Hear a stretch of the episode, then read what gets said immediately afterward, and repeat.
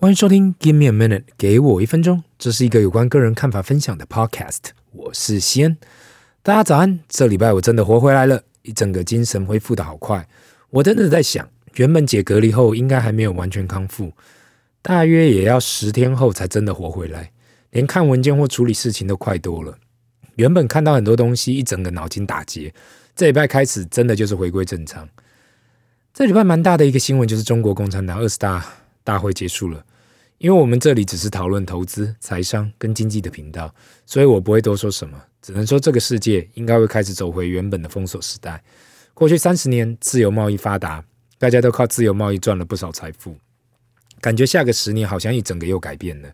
看到美国不断的对中国发出贸易制裁，或是最近的半导体制限制，时代不同了。如果还在用旧思维去看下十年，可能要稍微改变自己的想法。至于疫情，我相信大家应该都可以看到，慢慢的全球旅行都开始塑形，不太可能再回去过去两年的样子。全世界，呃，这样子封起来，因为毕竟这个世界上还是有很多国家是靠观光在生存的。看着大家现在蓄势待发，好像每个人都等着要出国旅行，或是已经在出国旅行的路上。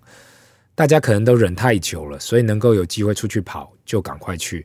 不知道各位听众目前的计划如何？如果你是准备出发，或是已经出发的人，麻烦留言让我知道你准备去哪里，或是你已经去了哪里。话说到上个礼拜六出了一集特辑，专门来处理 Q&A 的。今天继续处理一些剩下没看到的问题，有蛮多的问题都很有意思，也希望大家可以继续来问问看，你想要大叔回答什么问题？第一个问题，呃，先大你好，我是一个刚好在 YouTube。听到你的 podcast 的女性，想问一下，如果我们才新婚没三年，但是我就有想要离婚的想法，你有什么建议吗？我们交往两年后就结婚了，应该是有很多地方都不合，个性、生活习惯，目前没有小孩，所以就是很单纯，两个人就可以解决。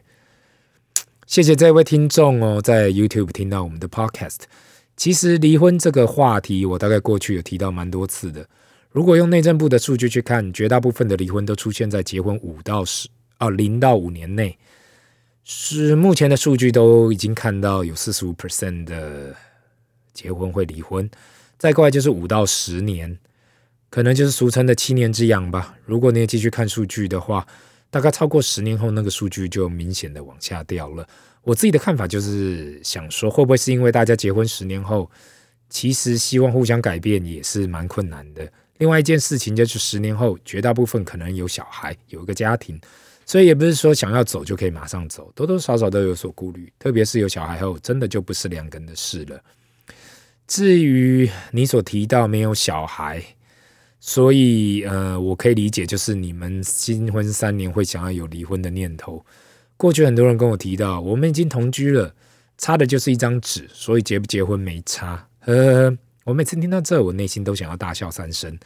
过去看到很多人把交往或是同居很久等同于结婚很久的跟我讲，我不是什么婚姻大师啦，但我只能说里面的 mega 差异实在非常大。或许你觉得差的就是那张纸，或是你身份证后面的配偶栏，但是其实心态上已经完全不同了。如果只是单单男女朋友，今天不爽你想要闪了，那大家就撇了，就脆了，没什么太大的问题啊，没有双方家庭的问题，没有小孩的问题，除非你们未婚先生。或是任何你，这是你的，那是我的问题。但是结婚后就不一样啦，特别是有小孩后，这没办法那么简单的说，那大家就拜拜吧。毕竟有法律上的问题，也许有财产的问题，也许有赡养费的问题。或许你说要我怎样给你一个看法，我只能说，任何婚姻就跟合伙事业一样，大家都有所谓的磨合期。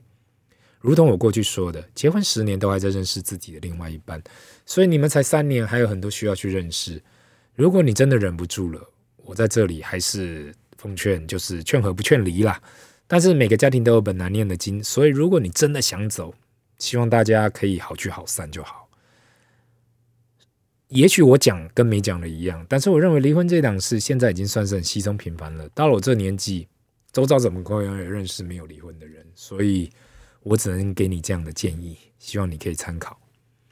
第二个问题，大大你好，谢谢你一直提供大家很浅显易懂的投资观念。过去你也一直有推广投资大盘 ETF，你好像从来没说过该投资哪些大盘 ETF，可以跟大家分享一下吗？我过去从来没有投资过，只是刚好听到你的 Podcast 一直在推广说可以先从大盘 ETF 开始。本身对于指数不是很了解，所以想要听听看你的分享。嗯，也谢谢这位听众哦。现在扣除台湾自己发行的 ETF，呃，全世界大概就三大 ETF 发行者掌握约八十 percent 以上的 ETF 市场。美国的 iShares、Vanguard 跟 State Street 这三间各自有自己比较厉害的 ETF 啦，但是我所推荐的还是属于复制大盘指数的 ETF。如果想要投资美国的指数或是大盘的话，S&P 的指数可以投资 SPY、IVV、VOO、VTI。如果有兴趣的听众可以自行 Google 一下，这都是蛮好可以投资美国大盘的 ETF。如果你对美国特科技股特别有兴趣，可以投资 QQQ，这大概就是投资美国 Nasdaq 一百里面的成分股，里面有大家耳熟能详的 Apple、Microsoft 这一类的。另外，如果你想要有债券的配置，比较大方向的就是 BND 跟 AGG，这里面涵盖的是比较多类型的债券。